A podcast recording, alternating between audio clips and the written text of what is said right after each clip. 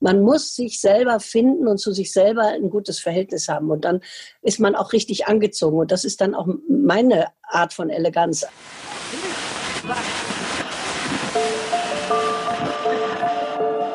Herzlich willkommen zu Hansa Rauschen, dem Literaturpodcast des Hansa Verlages.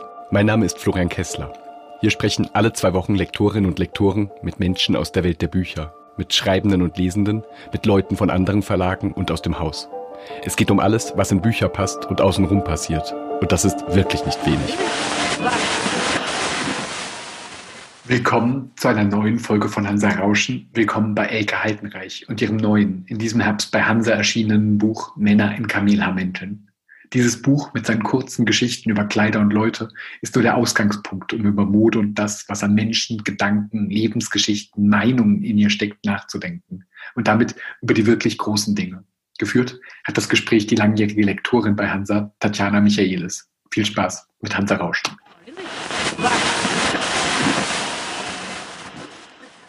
Ich freue mich sehr, dass ich heute mit Elke Heidenreich sprechen kann, wenn auch nur per Zoom, aber im Moment nimmt man, was man kriegt.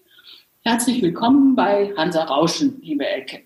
Danke, liebe Tatjana Michaelis. Endlich wir beide mal. Endlich mal wir beide, genau. Ich muss aber gleich vorausschicken, äh, ich bin nicht Ihre Lektorin und auch nicht gewesen. Ich will mich nicht mit fremden Federn hier schmücken.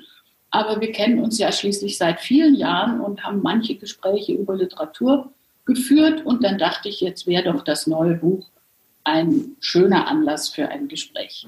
Aber ich habe Ihnen viele Lesetipps zu verdanken. Sie haben, mir, Sie haben ja die ausländische Literatur lektoriert und Sie haben mir immer wieder gesagt, liebe Elke, lesen Sie das. Und es waren ganz wunderbare Sachen dabei, die ich vielleicht übersehen hätte oder nicht mitgekriegt. Also ich habe Ihnen da sehr viel zu verdanken. Das ist immer prima gelaufen mit uns beiden. Das beruht ganz auf Gegenseitigkeit und man lernte dann ja auch so den gegenseitigen Geschmack etwas kennen ja. und erfuhr, äh, nicht immer war man einer Meinung, aber doch sehr oft und das hat große Freude gemacht.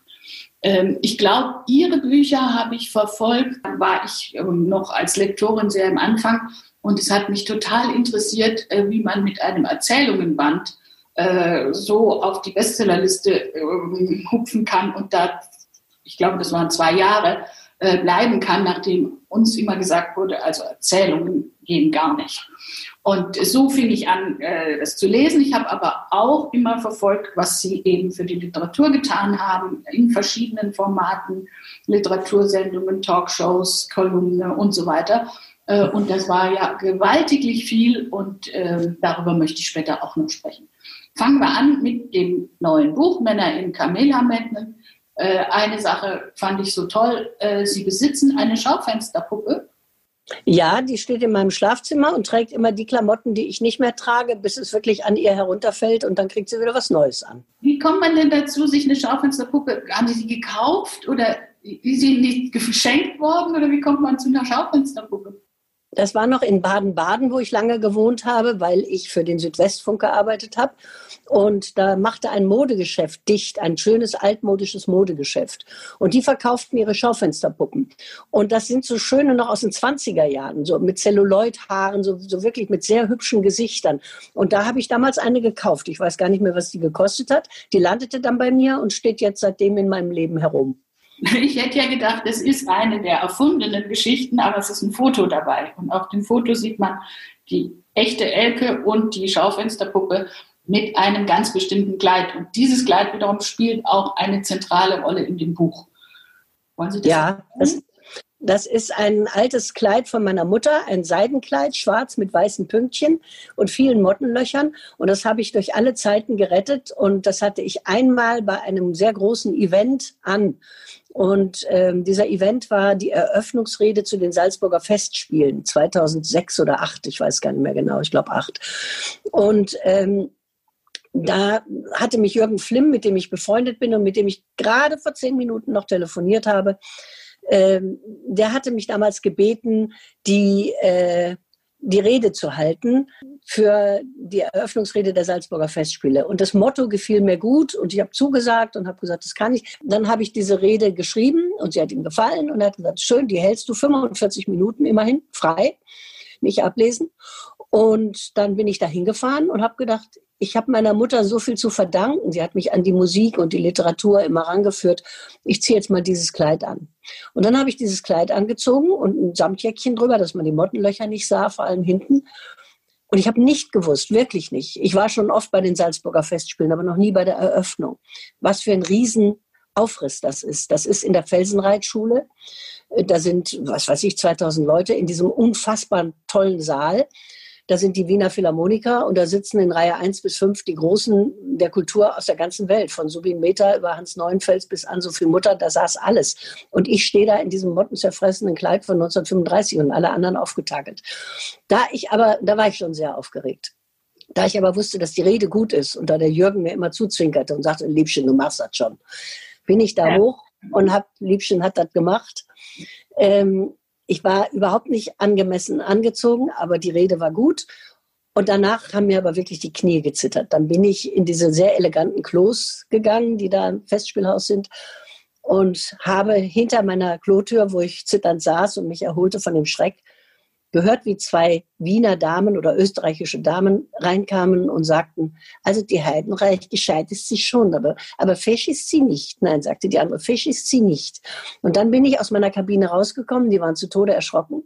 Und sie waren sehr elegant, sie waren genau so, wie ich hätte aussehen sollen. Und dann habe ich den großen Triumph gehabt zu sagen, aber fesch sind doch Sie. Und dann bin ich rausgerauscht.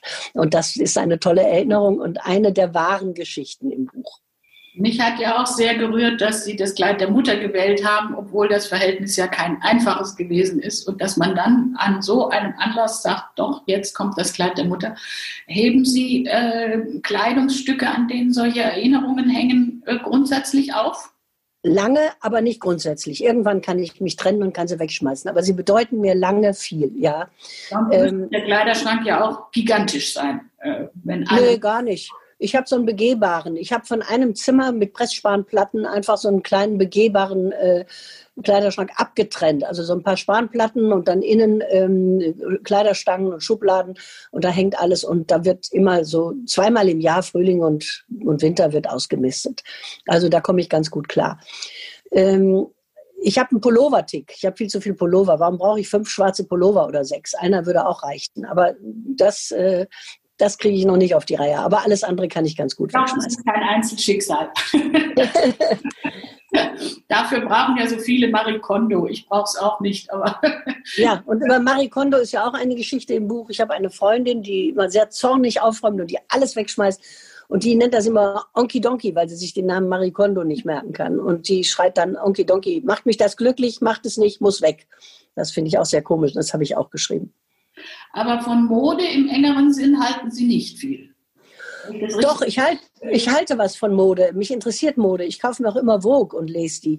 Ich finde sehr interessant, was die Designer sich ausdenken. Und ich finde, das spiegelt sich auch die Zeit, in der wir leben, in dieser Mode. Und vieles aus der Mode kommt später dann ja tragbar ins wirkliche Leben, was wir da in den, äh, in, in, den Shows, nicht Pret-à-Porter, sondern in den äh, Haute Couture-Shows sehen. Das ist ja fast untragbar. Das sind Kunstwerke. Das interessiert mich schon. Aber es interessiert mich nicht für mein Leben, sondern ähm, soziologisch. Was, was sagt das aus über die Zeit, in der wir leben. Viel Stoff, wenig Stoff, wieder Rüschen, plötzlich wieder Samt, alles schwarz. Äh, es, das sagt mir was. Aber Mode spielt für mich keine Rolle. Ich wollte auch ein Buch schreiben über Kleidung, nicht über Mode. Ja. Ja, es wird auch wahrscheinlich in den nächsten Jahren noch schwieriger werden, weil Mode sich mit Nachhaltigkeit dann doch irgendwie in Konflikt gerät. Äh, es sei denn, man kann selber schneidern und ändert sich alles und äh, das ist mein Ding auch nicht. Äh, ich bin froh, dass ich davon auch eher äh, unabhängig bin. Aber sie äh, stapeln ja gerne ein bisschen tief, äh, immer Jeans und äh, Pullover. Und haben Sie nicht auch einen Hang zur Eleganz und zum Glamourösen? Überhaupt nicht, überhaupt nicht. Es ist mir eine Qual, wenn ich ein, eins meiner zwei oder drei schlecht sitzenden Abendkleider anziehen muss. Ich habe überhaupt keinen Hang dazu. Ich muss mich in etwas wohlfühlen und ich fühle mich am wohlsten in Pullover, T-Shirt und einem gut sitzenden Jackett oder so. Aber ich habe auch Kleider, schöne Kleider, leichte äh, Pünktchenkleider oder so, fühle ich mich auch wohl drin. Aber zur Eleganz habe ich überhaupt keinen Hang. Also niemals eine Schluppenbluse oder sowas, kommt an mich gar nicht an. da kann man auch streiten, ob das besonders elegant ist. Ja, die eleganten Damen haben immer sowas. Nein, ist, ich glaube, bei der Lektüre des Buches ist mir nochmal so ganz besonders klar geworden, wie, wie sehr wir unser Inneres durch das, was wir tragen, nach außen stülpen irgendwie. Also wie viel die Art, wie wir uns kleiden, über unseren Charakter äh, und manchmal auch nur über unsere Tagesform verrät. Und zwar sowohl, wenn wir jung sind, als auch wenn wir alt sind. Es gibt ja junge Leute, die nur in Schwarz rumlaufen oder sehr aufreizend sexy. Und es gibt alte Leute, Frauen, die so zwischen 70 und 80 sind, die sich nochmal so aufdonnern mit äh, Blumenhütchen und kurzen Röckchen und lila Jäckchen, weil sie nochmal jung sein wollen. Beides ist gleichermaßen schrecklich. Man muss sich selber finden und zu sich selber ein gutes Verhältnis haben. Und dann ist man auch richtig angezogen. Und das ist dann auch meine Art von Eleganz. Also zum Beispiel Jill Sander oder Armani machen nur ganz einfache Sachen. Da sieht man keinen Schnickschnack. Das ist elegant. Und äh, ich sehe das immer wieder bei Vogue, wenn ich ähm, Louis Vuitton oder, oder diese schrecklichen Versace-Sachen, wenn ich dieses ganze überkandidelte Zeug sehe, das sind Kunstwerke, schön anzugucken, aber untragbar. Aber was Armani schneidet, kann man jedes Teil anziehen und sieht immer gut aus. Das ist einfach so. Das Einfachste, finde ich, ist immer das Eleganteste und Beste. Da stimme ich vollständig zu, aber ich denke, so einen gewissen Hang zur Verkleidung haben wir den nicht doch auch alle? Nein? Ich überhaupt nicht. Als Kind hatte ich das und das glaube ich haben wirklich alle Kinder, aber ich habe mir das nicht bewahrt für später, dass ich vom Kleiderschrank meiner Mutter stand, wenn die nicht da war und ihre Sachen anprobiert habe. Das war ein Versuch zu, glaube ich, wenn ich würde ich heute so deuten, wie sehe ich wohl aus, wenn ich erwachsen bin? Und es war aber auch ein Versuch der Mutter, etwas näher zu kommen, in ihre Blusen zu schlüpfen, die nach ihr rochen oder ihre Röcke. Haut zu schlüpfen, ja. Mhm. Ja, aber später habe ich das nie mehr äh, gemacht und ich habe auch am Verkleiden keine Lust. Ich feiere auch nicht Karneval oder so. Ich habe überhaupt keinen Spaß an Kostümen und Verkleidungen. Na, ich finde ja das Cover des Buches so herrlich. Äh, ja, das ist schön. Da steht in großen Lettern Männer in Kamelhaarmänteln und dann lehnt da eine jugendliche Gestalt im eleganten Dreiteiler äh, mit Schlips und Herrenschuhen. Äh, erzählen Sie doch, was es mit dem Foto auf sich hat. Der wunderbare Herr Hassieten, der bei Hansa die Covers macht. Wir haben hin und her überlegt, ob wir eine, eine Mischung von meinen Fotos außen drauf machen. Sind ja im Buch die Fotos, wie ich aussah als junges Mädchen und als Kind. Und das haben wir alles so kollagiert und das sah auch gut aus. Und plötzlich kam er damit. Das ist die junge Frida Kahlo, die Malerin, die wir alle kennen, in extrem weiblicher Kleidung, in riesigen aufgebauschten Kleidern, Röcken mit Rosen im Haar. Und hier war sie noch ein junges Mädchen und hat Herrenanzüge getragen. Und ich finde für das Cover so schön diese Mischung, ist es ein Mann oder eine Frau? Sie hat da ganz kurze Haare. Ist es Kamelhaar oder nicht? Der Anzug ist hell, es könnte Kamelhaar sein. Man ist irritiert. Das heißt, man guckt hin. Und offensichtlich funktioniert das. Alle sagen, das Cover ist toll. Und im Buch ist dann eine Geschichte von Frida Kahlo, wo dieses Bild auch nochmal auftaucht und wo man erklärt kriegt, äh, wer sie ist und was sie sonst getragen hat, wenn sie nicht diesen Anzug anhatte als junges Mädchen. Es überrascht einen ja auch, dass sie als junges Mädchen diesen Aufzug gewählt hat. Das ist ja der totale Kontrast äh, zu den späteren Kleidern, zu den, zu den folkloristischen Sachen. Es gibt aber noch mal ein Bild von ihr im Anzug. Da sitzt sie ganz traurig auf einem Stuhl und hat einen übergroßen schwarzen grauen Männeranzug an und hat sich die Haare abgeschnitten. Das Bildnis heißt auch ähm, Selbstbildnis mit abgeschnittenem Haar. Äh, da hat sie den Anzug ihres Mannes an, Diego Rivera, der sie mit ihrer eigenen Schwester betrogen hat, der sie immer betrogen hat, aber nun auch mit ihrer Schwester. Und daraufhin hat sie seinen Anzug angezogen und sich die schönen Haare abgeschnitten. Und das gibt es als Bild. Also es gibt zwei herzzerreißende Anzugbilder von ihr. Es gibt auch eine ganze Menge Bilder von Ihnen im Buch. Ähm, da merkt man dann immer so, also man weiß ja nicht, äh, ist eine Geschichte jetzt autobiografisch oder ist es nicht. Das tut auch eigentlich nichts zur Sache. Es macht auch ein bisschen den Reiz, äh, dass man ein bisschen rätseln kann. Bei den offensichtlich autobiografischen ist meistens ein Foto dabei. Und äh, da, äh, das fängt in der, in der Kindheit an mit den hochgebundenen Zöpfchen, Affenschaukeln, sagte man damals, ja. in unserer Kindheit. Und äh, dann die existenzialistische 16-Jährige mit dem schwarzen Rollkragenpullover äh, oder das wunderbare Duchesse-Kleid äh, für, den, für, den, Abschlussball. Äh, wenn Sie die Bilder heute angucken, wie, was ist das für ein Gefühl? Ist es nostalgisch oder sagen Sie, ach, was für eine schreckliche Zeit, bin froh, dass das vorbei ist? Ja, ich bin froh, dass es vorbei ist. Ich fand Jungsein nicht besonders schön, aber ähm, nostalgisch auch nicht und auch nicht schrecklich. Ich sehe das mit Rührung. Ich sehe so meinen Lebensweg. Ich sehe die, die ganzen Kämpfe, wie lange man sucht, welche Abzweigung die richtige ist und man nimmt ja doch oft die falsche. Ich bin aber rückschauend mit meinem Leben sehr zufrieden und finde, dass es gut verlaufen ist und dass es gut zu mir war. Und diese Bilder zeigen mir so ein bisschen, wie ich gesucht habe, wie da wollte ich ja elegant sein mit dem schönen Kleid oder ich wollte nur noch schwarz tragen. Wie das alles irgendwann aufhört und man seinen eigenen Weg wirklich findet, das es rührt mich, mich zu sehen, wie ich jung war. Ich war erst wirklich glücklich, so etwa ab 40. Dann, dann wurde es richtig schön. Vorher war ein einziger Kampf und ein Gesuche. Besonders interessant fand ich auch dieses Kindheitsfoto, wo sie Akkordeon spielen und dieses Kleidchen anhaben und darunter dann so eine derbe Korthose.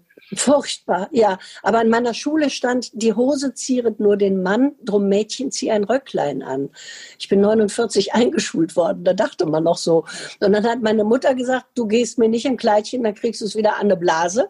Also kriegte ich eine dicke Hose unter das Kleidchen und so ging es dann. Aber Röckchen musste sein. Ist doch verrückt, wenn man das sieht. Hat auch der Kurzhaarschnitt äh, gerührt, weil der ja ziemlich unsportelhaft war. Und mir Furchtbar auch zwischen vier oder fünf war ich, äh, hat meine Mutter gesagt, so, jetzt kommen die langen Haare runter, mein Kind, sonst wirst du eitel.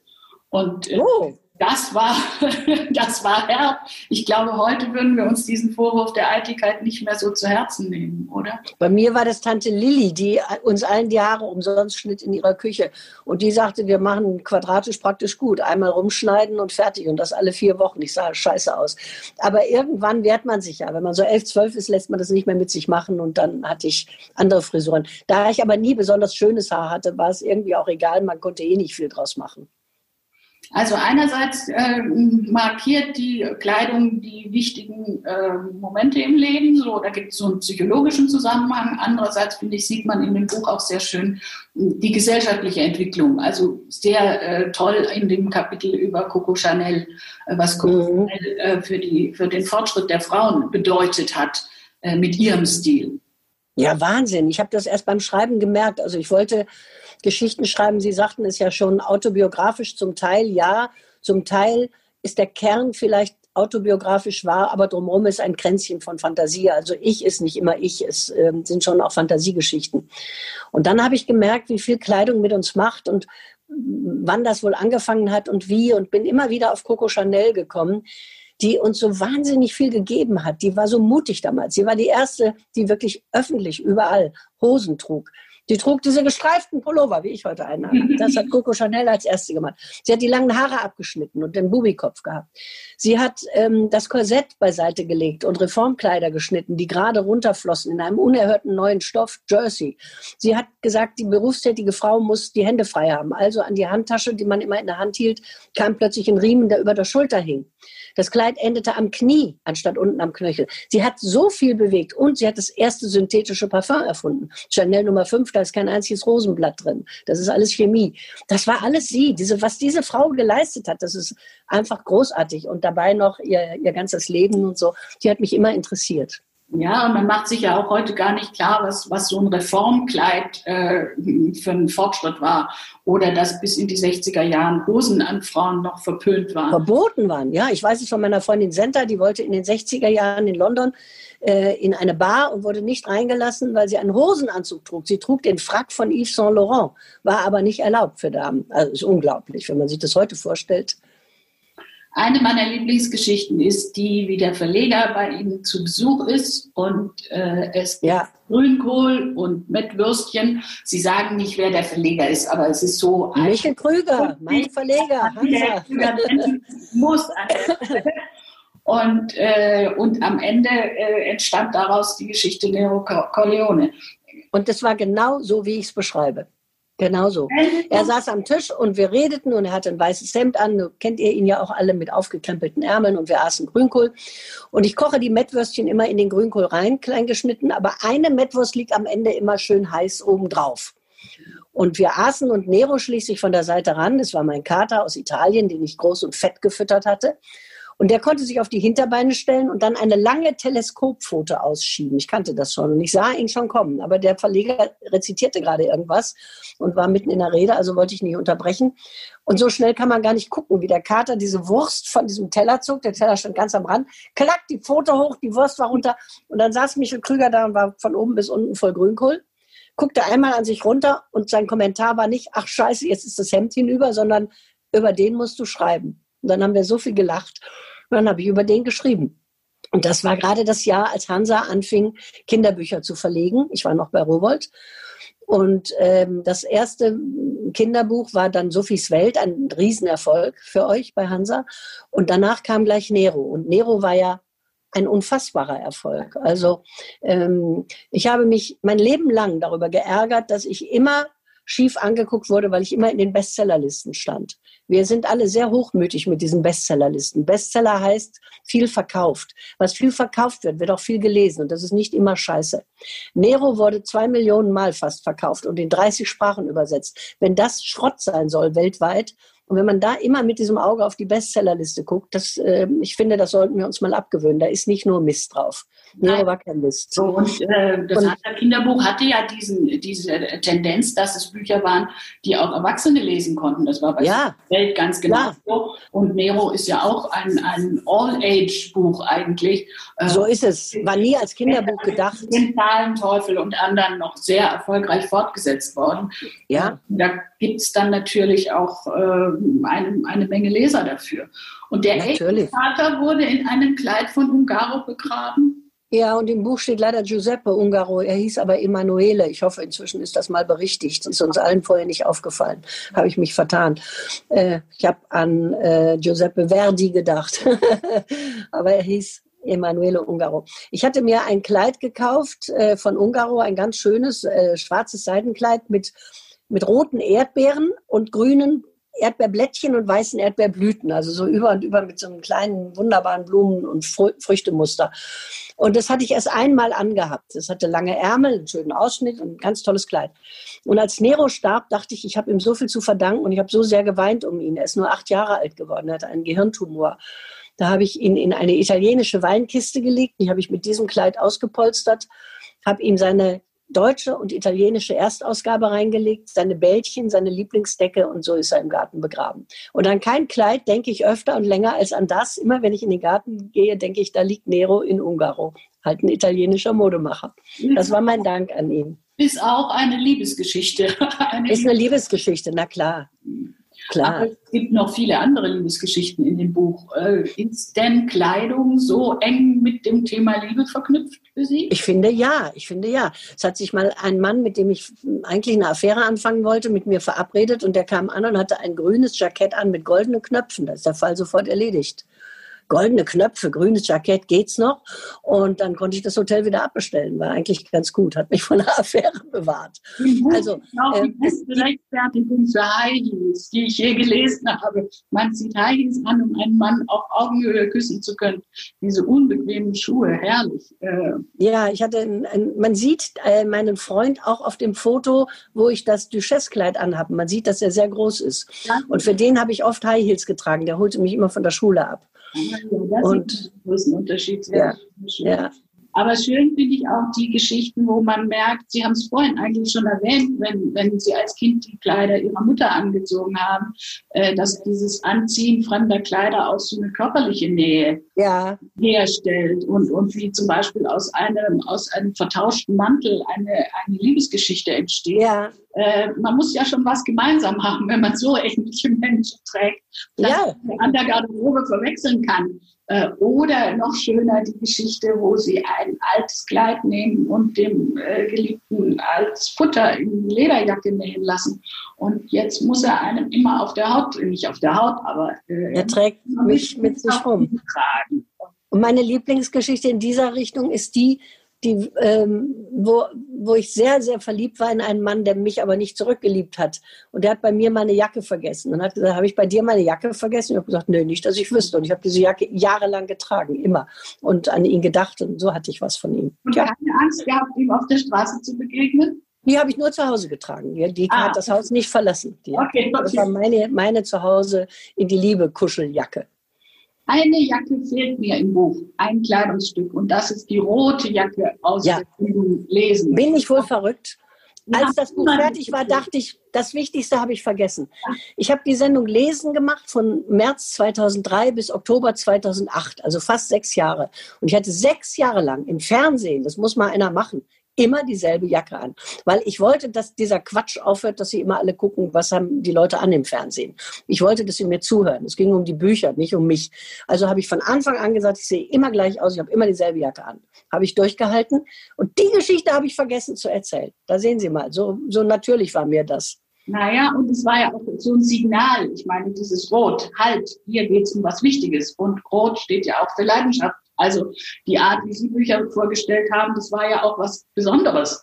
Äh, Aber das war gar nicht mein Gedanke. Mein Gedanke war, dass ich roten Samt gern mag, dass roter Samt immer gut aussieht und dass ich seit meiner Kindheit roten Samt kenne, weil meine Mutter war Näherin und hat die Vorhänge für die Kinos genäht und sie sind ja auch immer aus rotem Samt.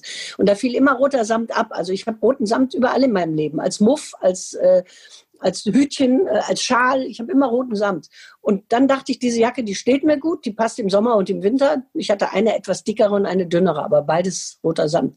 Die ziehe ich jetzt jedes Mal an. So war das. Also an Leidenschaft habe ich gar nicht gedacht. Einfach, die sieht schön warm aus im Licht in der Oper. Also die rote Jacke. Ja, sie, sie steht Ihnen und, äh, und sie passt. Ich habe sie immer noch. Ich habe sie immer noch. Auftritt ganz, äh, ganz unmittelbar und es war ja auch irgendwie was Neues nach dem. Es war ja der Sendeplatz vom Literat von Reich Ranitzkis äh, literarischen Quartett und äh, ja. da waren äh, Literaturkritikerinnen und Kritiker mit, äh, die mit allen Diskursen gewaschen waren und dann kamen sie und haben Bücher besprochen mit einer Leidenschaft und aus dem Bauch heraus und da sind Sie auch oft angegriffen worden damals. Hat Ihnen ja. das wehgetan? Nein, überhaupt nicht, weil ich wusste, mein Weg ist der richtige. Man kann sehr intellektuell und gut über Bücher schreiben in der Zeitung, aber man kann es nicht machen im Fernsehen. Da ist der Satz schnell weg, man kann nicht nachlesen, man darf nicht zu kompliziert sein. Und ich habe mich im Fernsehen nicht als Literaturkritikerin empfunden, sondern als Lesevermittlerin. Ich wollte die Leute ans Lesen bringen und das ist mir gelungen. Wir haben ja sechs Jahre lang die Bestsellerlisten rauf und runter bewegt. Ich finde, ich habe das ganz gut gemacht und da bin ich nicht jetzt stolz auf irgendeine intellektuelle Leistung, sondern auf eine leidenschaftliche Leistung, dass ich wirklich vermittelt habe, lest diese Bücher, sie machen euch glücklich, sie helfen euch. Das hat geklappt. Das ist doch toll gewesen. Das hat mich sehr gefreut. Und ich habe übrigens, was die rote Jacke betrifft, die gibt's ja noch. Die hatte ich neulich mal an. So im September oder so. Als es nicht, äh, also schön warm war, aber nicht zu warm. Bin ich in der roten Jacke am Rhein entlang gegangen mit meinem Hund. Da kommt mir eine Frau entgegen auf dem Fahrrad und ruft vom Fahrrad runter, ach, lesen. Fand ich wunderbar. wunderbar. Ja. Wunderbar. Ja, nicht, nicht den ganzen Tag Spaß. Ach, lesen. Die sah die rote Jacke und wusste, ach, das muss dann die sein. ja, Gibt es denn unter diesen Formaten, den verschiedenen Formaten, die Sie, die Sie gemacht haben und machen, Buchkritik, Kolumne, Einzelsendung, äh, Talkshow, Diskussionsrunde, gibt es eine, die Ihnen besonders äh, liegt oder äh, kommt das auf den Gegenstand an? Also lesen war schon mein Herzenswunsch. Ich habe die Sendung sehr geliebt. Hinter den Kulissen hat es aber immer gekracht mit dem ZDF und zwar wegen der Sendezeit. Ich war ja viel zu spät. Ich habe um neun angefangen, dann war ich um zehn, dann war ich um halb elf. Dann war ich auf den Freitag gerutscht, vom schönen Dienstag auf einen unschönen Freitag. Und freitags ist immer das Politbarometer. Dann war ich um Viertel vor elf. Und dann habe ich äh, gesagt, wenn das nicht aufhört, höre ich auf. Das, das geht nicht. Die Leute, die ich erreichen will, sind um die Zeit im Bett. Ich möchte wieder einen Sendeplatz haben, der früher ist. Darüber hatten wir schon viel Krach. Und dann kam dieser unselige Abend mit Reich Ranitzky, wo ich ihm beigesprungen bin gegen diese schwachsinnige Unterhaltungssendung, auch vom ZDF.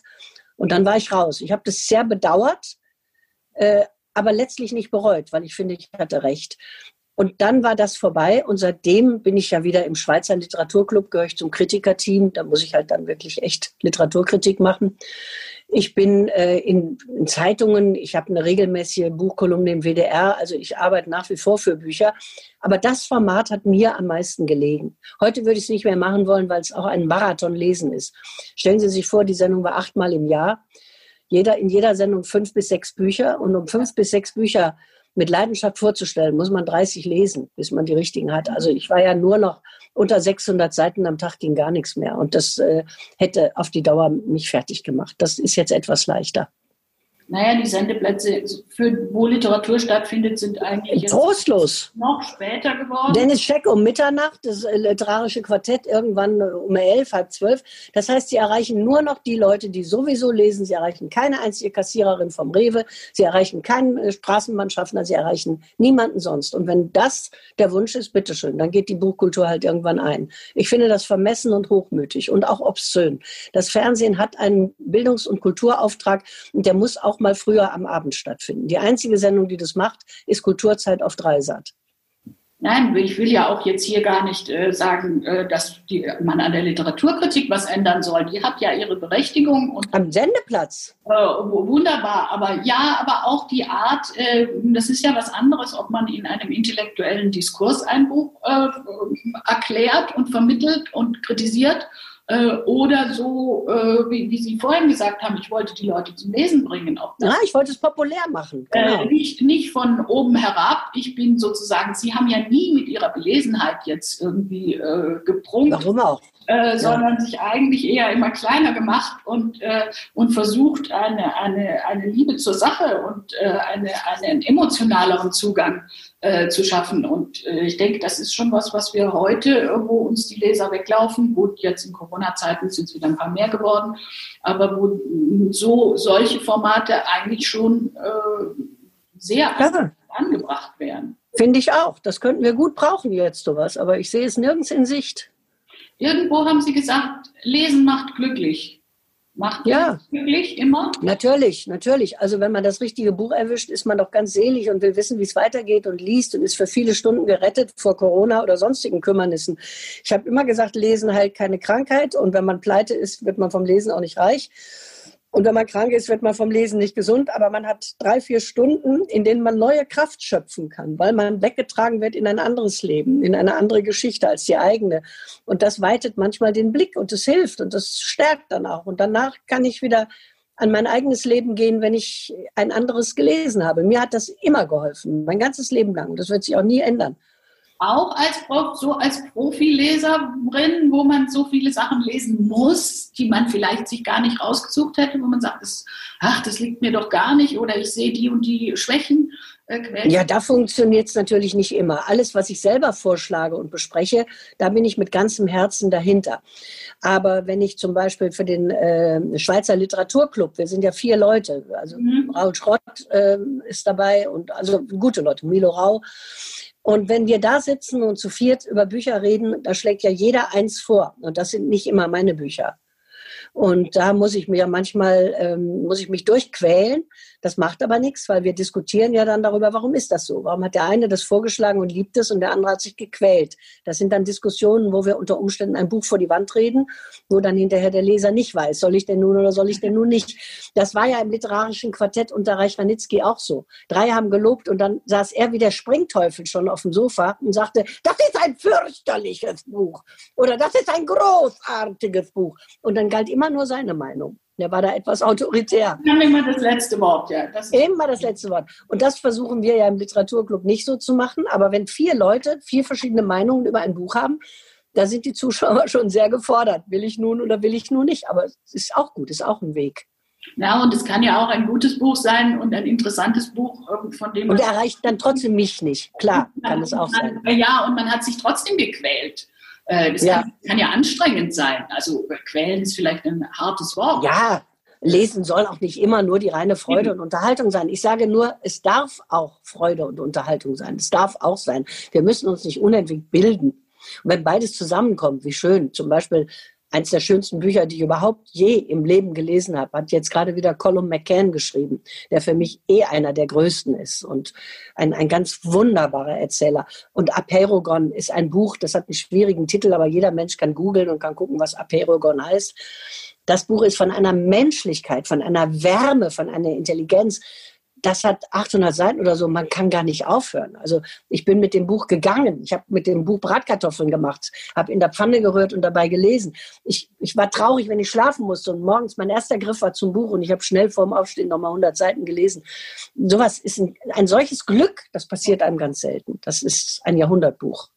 Ja, und das versuche ich zu vermitteln, weil das kann jeder lesen. Es ist kein Buch für intelligente Leute. Es ist ein Buch für für kluge Leute. Also man muss nicht gebildet sein, aber herzensklug. Man muss wissen, wie diese Welt aussieht. Es ist ein Buch über, kurz gefasst, über einen palästinensischen und einen israelischen Vater, die beide ihre Kinder durch Attentate verloren haben und die Freunde werden und nicht Feinde, die sich nicht hassen, sondern die sagen, dein Kummer ist genauso groß wie meiner. Wie kommen wir aus der Nummer raus? Es ist ein so warmes Buch. Ich, hab, ich weine nie beim Lesen, da musste ich weinen wie im Film. Das hat mich so tief bewegt, dieses Buch. Und da renne ich überall rum, in die einfachsten Sendungen, in die Musiksendungen, in die Schlagersendungen, in meine Kölner Stadtanzeiger Tageszeitung, überall und sage, lest dieses Buch, es macht glücklich. Mir haben Sie neulich auch ein schönes Buch empfohlen, äh, Judy von Mario. Schön, oder? Was für eine Sprache. Äh, sehr schön, äh, auch ich habe auch wahnsinnig viel gelernt dabei, äh, mhm. also wie dieser Judy, den ich vorher gar nicht kannte, Direktor der Nationalgalerie in Berlin, äh, wie der die Impressionisten und die und die Moderne nach Berlin gebracht hat in sein Museum und wie er dafür angefeindet wurde, auch von Wilhelm II. Und also sehr sehr spannender Stoff. Ich war also glücklich, wäre jetzt übertrieben. Ja. Ich habe sehr gern gelesen. Ich manchmal verhaut sich die Autorin leider leider äh, in Bildern oder Metaphern, vor allem in der ersten Hälfte des Buches, und dann blutet mein Lektorinnenherz und dann. Äh, das verstehe ich. Es ist sehr überladen sprachlich. Aber wenn man das ganze Ding dann durch hat, dann sieht man, dass sie sich bemüht, wirklich außergewöhnliche und andere Bilder zu finden. Also sie hat einen enormen Sprachreichtum. Sie ist ja afghanischer Herkunft. Und das, das hat mich sehr bewegt und berührt, mit welchen Bildern sie arbeitet und dass es manchmal ein bisschen zu viel ist, kann ich ihr gut verzeihen, weil es wirklich außergewöhnlich war. Ich habe sowas noch nie gelesen. Ja, und sie hat ja auch, glaube ich, die Idee, dass man äh, auch in der Form quasi den, der Inhalt sich spiegelt, die, mit diesen ja. mit diesen Einzelbildern, äh, so manchmal nur so hingetupft. Äh, und äh, das ist mutig und das, und das funktioniert auch und man bleibt äh, absolut bei der Stange. Sie heißt Mariam Küsel-Hussaini, das sollten wir vielleicht noch sagen. Und sie ist sehr schwierig. Ich habe sie eingeladen auf ein Literaturfest, das ich äh, geleitet habe. Und sie sagt, ich, ich äh, stelle meine Literatur nicht öffentlich vor, die spricht für sich selbst. Sie lädt das alles ab. Keine Lesungen, keine öffentlichen Diskussionen. Ist auch ein Weg, aber es wird ein schwerer Weg werden für sie. Okay. Wir haben noch eine andere gemeinsame Leidenschaft, nämlich die Oper. Ja. Ich denke daran, wie ich in Paris war und aus irgendeinem Grund haben wir gemeldet über irgendwas anderes, vermutlich über ein Buch. Und ich schreibe Ihnen und jetzt gehe ich in den Troubadour und sie zurück. Mein Gott, diese furchtbare Oper, das ist das schrecklichste Libretto, das es überhaupt Ja. Ich habe ja über Verdi ein dickes Buch geschrieben und auch einen Film gemacht. Ich bin ja großer Verdi-Kenner und Fan und war immer auf seinen Spuren in ganz Italien. Und ich habe den Troubadour oft gesehen es gibt keine blödere Oper als die. Nonnen, äh, Ritter, Kinder in Verliesen, die im ersten Akt äh, verwechselt werden, im dritten Akt an einem Muttermal wieder auftauchen, äh, Hexen, die verbrannt werden, Zigeunerinnen. Also so ein Stuss. Äh, Verdi war selber auch sehr unglücklich über dieses ganze Ding. Aber er hat es damals geschrieben, weil er keinen anderen Stoff hatte, Il Trovatore. Und Caruso hat mal gesagt, weil die Musik ist großartig, die Musik und Oper ist ja vor allem Musik. Caruso hat gesagt, für den Troubadour muss man die vier besten Sänger der Welt nehmen und dann Augen zu und durch. Dann geht's. Aber unter allen Verdi-Opern ist das die krudeste. Also wenn man dagegen sieht, Macbeth oder Don Carlos, äh, ja, Stoffe von, von Shakespeare oder Schiller oder. Anderes. Ja, ja, klar. Das ist Nein, ein ganz anderes Kaliber darauf wollte ich eigentlich hinaus, weil Sie jetzt gesagt haben, Oper ist vor allem Musik. Äh, das war so, als ich äh, mit Opern zunächst in Berührung kam, in den, in den 80er Jahren, als ich nach München gezogen bin. Und wenn man da in der Maximilianstraße angestanden ist für Opernkarten, dann haben die Leute darüber geredet, wie viele Vorhänge die Sängerin X und der Sänger mhm. gekriegt hat. Und kein Mensch hat sich fürs Libretto interessiert. Mhm. Und heute sind die ja alle mit, mit äh, Über- oder Untertiteln und die, und der, die Handlung spielt eine ganz andere Rolle, äh, als das damals war. Die Oper wird viel mehr als Gesamt Kunstwerk äh, rezipiert. Ist auch richtig. Das Hat ja Wagner vor allem auch in die Welt gesetzt, mit seinem Ring vor allem und mit seinen anderen Opern auch, Lohengrin und Tannhäuser. Aber vor allem der Ring ist ja ein gewaltiges Gesamtkunstwerk an Sprache, Mythologie, Musik, das gehört alles zusammen.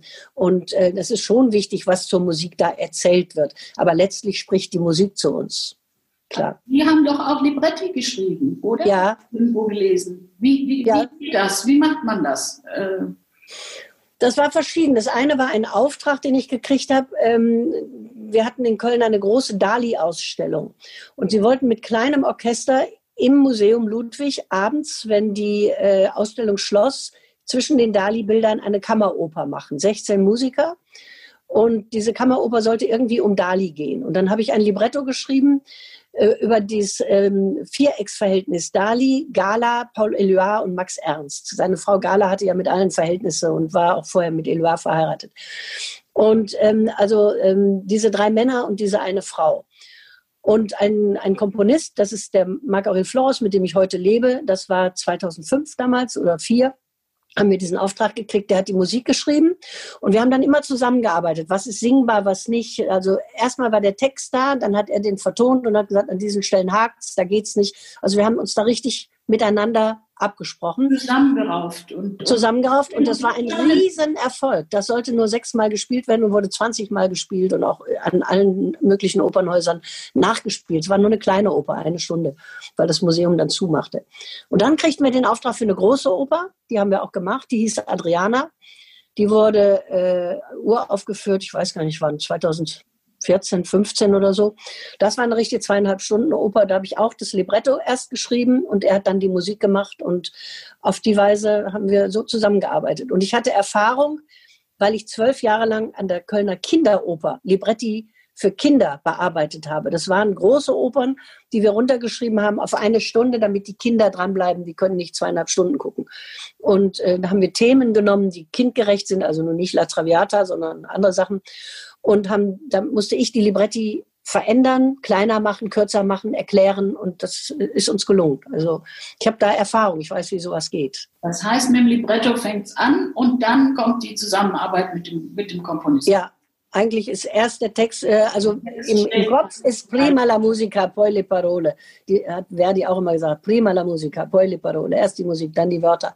Aber wir haben es so gemacht, dass ich erst mal was vorgelegt habe, weil es ja neu war und äh, Verdi hat auch von seinen Librettisten erstmal die Texte gekriegt, von Camerano und von den Leuten, mit denen er gearbeitet hat. Äh, Buito war der Beste, das waren seine letzten drei Opern, die waren die besten, die hat äh, Buito gemacht. Und ich habe immer dem Marc Aurel dann meine Texte hingelegt und dann hat er gesagt, hier brauche ich noch einen Chor hier, äh, das ist zu lang, äh, dies muss intensiver werden. Also wir haben richtig dann äh, rumgefriemelt, bis es saß. Und letztlich hat immer die Musik das letzte Wort, ist klar. Es muss singbar sein. Und dann darf man als Textdichter nicht eitel sein und sagen, das ist aber jetzt eine schöne Zeile, die hätte ich gerne. Das geht nicht. Es muss sich anpassen an den Fluss der Musik. Und das mache ich gern, das macht mir Freude. Und dann wurde die Kinderoper wieder, äh, die, die Kölner Kinderoper war doch auch die Szene für, für die Sendung Lesen, nicht? Ja, das war die Szene. Und das wurde ja dann abgebaut, weil die Oper wird ja jetzt seit mittlerweile 15 Jahren renoviert und wird und wird nicht fertig. Und der Intendant, der uns dort immer Asyl gegeben hat, ging auch weg und dann brach das Ganze zusammen und äh, ja, und dann war Lesen weg und dann war die Kinderoper weg und ja, Lost Splendor, vergangene Zeit. Und jetzt sitzen wir äh, im Podcast. Äh, und Sie geben ja. zum Schluss noch ein, noch ein schönes Buch, noch eine Empfehlung zum Ende. Aber eigentlich haben Sie ja schon immer Kolumnisten. Ähm, ich habe ein wunderbares Buch gelesen aus dem Cholnay Verlag. Gehört der noch zu Hansa? Ja, natürlich. Ja? ja. Und zwar von Sophie Roberts, Sibiriens vergessene Klaviere. Ja. Sophie Roberts ist eine Reporterin und die ist durch ganz Sibirien gereist, weil ihr aufgefallen, und Sibirien ist groß, ist das elfgrößte Land der Welt, vom Ural bis zur Insel Sachalin weil ihr aufgefallen ist, dass überall in Sibirien die tollsten Klaviere rumstehen. Bösendorfer, Steinway. Und es kommt aus der Zeit, als die Zaren die Adeligen verbannt haben nach Sibirien. Sibirien ist das Land, das Gefängnis ohne Dach, sagt man ja immer. Also schon lange vor dem Gulag, vor Stalin war das der Verbannungsort für Adelige, die aufmüpfig waren, für polnische Fürsten, die sich nicht unterordnen wollten. Und die zogen mit ihrem ganzen Hausstand, mit Weib und Kind und Büchern und Klavieren nach Sibirien. Und diese Klaviere sind alle noch da. Bei Krieg wurden die Flügel hochkant vors Fenster gestellt zur Verdunkelung, auch sehr praktisch. Und heute in Mongolen-Jurten sitzen kleine Mädchen und spielen Beethoven. Das ist doch unfassbar. Und das, äh, das Buch, sie, sie reißt diesen Klavieren nach und erzählt die Geschichten. Das ist unglaublich schön zu lesen. Und darauf hat mich wiederum Michael Krüger, mein Verleger, gebracht. Der hat mir geschrieben, liest du mal das Buch über die Klaviere. Und dann habe ich das gelesen. Ganz oben auf meinem Stapel. Das ist wunderbar. Spannend. Das ist ja in dem Sinne nicht Literatur. Es ist ein ganz spannendes Sachbuch. Vielen Dank und vielen Dank für das schöne Gespräch und ich hoffe, wir sehen uns gelegentlich mal wieder ohne Zoom. Ich danke auch. Ich muss Sie auch was fragen. Ja, können, Sie denn, können Sie denn eigentlich noch lesen, ohne innerlich zu lektorieren? Bei Judy haben Sie es ja schon wieder getan. Sie lektorieren immer mit, ne? Ein bisschen tut man das immer mit, ja. Ja. Man, man, äh, das, das ist tatsächlich so, so ein, ein, kleiner Schaden, den man da davon getragen hat. Ich finde das kein Schaden. Das ist ja auch ein Qualitätsgefühl, was Sie haben. Das ist schön. Ich finde das schön. Ja, man kann nur nicht dann zum Hörer greifen und ja. anrufen und sagen, ja. komm, du könntest dein Buch noch so viel besser machen, wenn man hier und da und da noch was machen dürfte. Egal. Äh, egal. Äh, Die Leseliebe bleibt uns, auch beim kritischen Lesen, oder?